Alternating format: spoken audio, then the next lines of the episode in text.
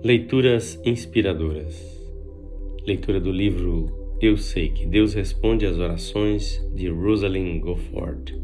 Capítulo 5 Livramento da Revolução dos Boxers 1900, segunda parte. Conosco estavam as quatro crianças que restavam: Paulo, com nove anos, Helena, com seis, Ruth, com menos de três, e o neném Wallace, de oito meses. A fiel ama chinesa, embora chorasse amargamente a despedir-se de sua velha mãe de quase 80 anos, decidiu vir conosco. O grupo consistia ao todo de cinco homens, seis mulheres e cinco crianças, além dos criados e carregadores. Eram grandes as dificuldades para se obter carroças e outras coisas necessárias à viagem, mas pouco a pouco conseguimos tudo à medida que orávamos para que o Senhor nos abrisse os caminhos.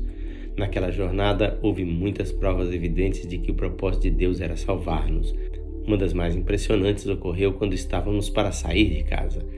No dia anterior à partida, correu uma notícia pela cidade de Chantihu, trazida por um mensageiro que passou em disparada a cavalo. Esse mensageiro, soubemos depois, estava a caminho da capital da província com a carta selada da Imperatriz Mãe, ordenando a morte de todos os estrangeiros. Nosso primeiro plano era viajar diretamente para o sul, o que, até onde podemos avaliar, ter-nos-ia levado todos à morte, pois tal trajeto nos faria passar pela capital. Quase à última hora, sem conhecer o perigo daquele percurso, fomos levados a mudar de planos, escolhendo um caminho mais a oeste, apesar de que isto encumpridaria bastante a viagem. Saímos de Shanti no dia 28 de junho de 1900, ao raiar do dia, em Wei Wei Fu, primeira cidade grande a qual chegamos, houve uma tentativa de invasão à nossa hospedaria, mas enquanto orávamos, a multidão se dispersou, deixando-nos em paz.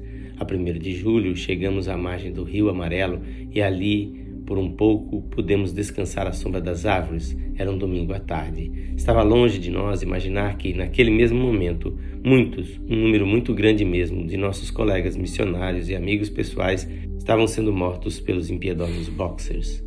Ao entardecer, a balsa que nos levou ao outro lado do rio chegou à margem sul e lá encontramos vários missionários e um grupo de engenheiros esperando por nós. Estes últimos estavam totalmente armados e mais ou menos bem escoltados. Depois de alguma discussão, ficou resolvido que o grupo se conservasse junto, porém, na realidade, essa comitiva viajava à parte, somente pousando nas mesmas cidades à noite. Cada dia que passava parecia mais difícil que o anterior. O calor era intenso e as dez ou doze horas em que suportávamos os solavancos das estradas acidentadas nas carroças sem molas preparavam-nos para achar até o leito estendido no chão um lugar convidativo para o descanso. Uma vez, quando meu marido desceu de nossa carroça a fim de buscar água fresca para nossos turbantes, o povo ajuntou-se ao seu redor. Era uma tuba ameaçadora gritando: Matem, matem! Outras carroças estavam na frente e o carroceiro não queria esperar pelo Sr. Gofford porque estava com medo. Durante os poucos minutos que se passaram antes de deixarem meu esposo voltar para junto de nós, o carroceiro ficou pálido de susto, em suspense, e como eu orei. Houve mais alguns perigos passageiros da mesma natureza, mas nada de especial ocorreu até a noite de 7 de julho, quando chegamos à pequena cidade de Steen. Ouvimos durante o dia que toda a população do território à nossa frente estava em efervescência contra os católicos romanos. Tínhamos acabado de chegar à pensão quando os engenheiros e os missionários que estavam com eles, cada vez mais assustados com as condições em que se achava o país, informaram-nos que continuariam a viagem para a grande cidade de Nan Yanfu naquela mesma noite. Entretanto, deixariam conosco dois dos soldados e duas carroças. O meu marido não queria que eles se fossem, pois sentia que assim o nosso perigo seria ainda mais grave. Logo depois que eles partiram, o povo começou a juntar-se fora da pensão em que estávamos. O portão estava cerrado e fizemos barricadas com as carroças. Durante várias horas ouvimos as pedras que eram arremessadas contra o portão e as vozes exigindo o nosso dinheiro. Enviou-se um mensageiro para pedir ao grupo de engenheiros que voltasse. Passamos aquela noite toda em suspense, sem dormir. Cedo de manhã, o mensageiro voltou, trazendo a resposta de que eles não tinham conseguido auxílio com o oficial em Nanyanfu, sendo obrigados a prosseguir viagem.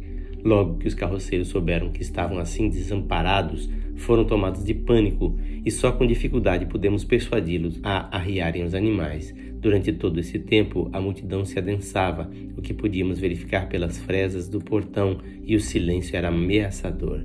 Recebêramos insinuações de perigo iminente, mas era só. Ninguém dizia o que todos sentíamos, que provavelmente sairíamos dali para morrer. Na leitura de amanhã, daremos continuidade ao relato deste capítulo. Esta leitura é feita por seu amigo, Pastor Edson Grando. Que o Senhor Jesus abençoe ricamente a sua vida.